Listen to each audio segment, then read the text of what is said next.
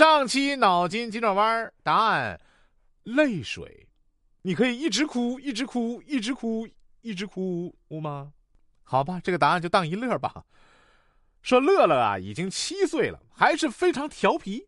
有一次啊，妈妈一本正经的对他说：“乐乐，你也该懂事儿了，再这样调皮下去，将来你的孩子肯定也是个调皮鬼。”乐乐得意忘形的高声嚷了起来。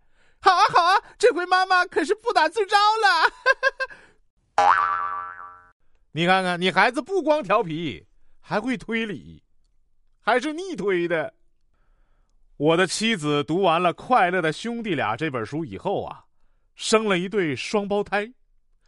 哈罗德对他的两个同事说道：“哎，那不算什么。”一个同事接着说：“我妻子读了大仲马的《三个火枪手》，生下来的是三胞胎。”另一位同事听了这一番话，不禁脸色发白，他心急如火的喊了起来：“我的天哪，不得了！我妻子正在读《阿里巴巴和四十大盗》，我必须立即回家。”别紧张，前面两个都是巧合，你这个不成立。隔壁家老母猪也生不了这么些孩子。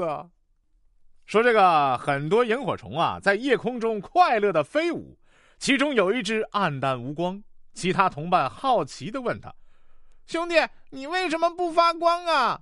不发光的那只萤火虫悲伤的答道：“唉，上个月没交电费。”除了幽默感，我我不知道再说什么好了。你这只虫子。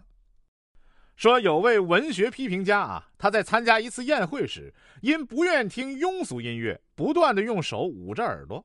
主人就问他：“呃，您不爱听啊？刚才演奏的乐曲可都是最流行、最时尚的。”批评家说：“流行的就是时尚的吗？”主人反问：“那不时尚会流行吗？流行感冒时尚吗？”哎，说的有道理哎！你看，有些时代的那个流行或者流量大的东西，它就流传不下来嘛，也可以这么解释嘛。哎，对不起，突然哲学了。说李老师啊，在给同学们上道德教育课时，发现小毛伏在书桌上打盹儿，立刻喊道：“小毛同学！”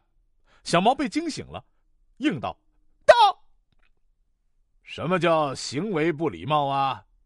小毛大声回答说：“打扰别人休息的行为不礼貌。”嗯，这么没出息呢？你上课睡觉打呼噜，影响老师讲课，影响其他同学听课，你咋不说呢？本期脑筋急转弯问：把一只鸡和一只鹅同时放在冰山上，为什么鸡死了，鹅没死？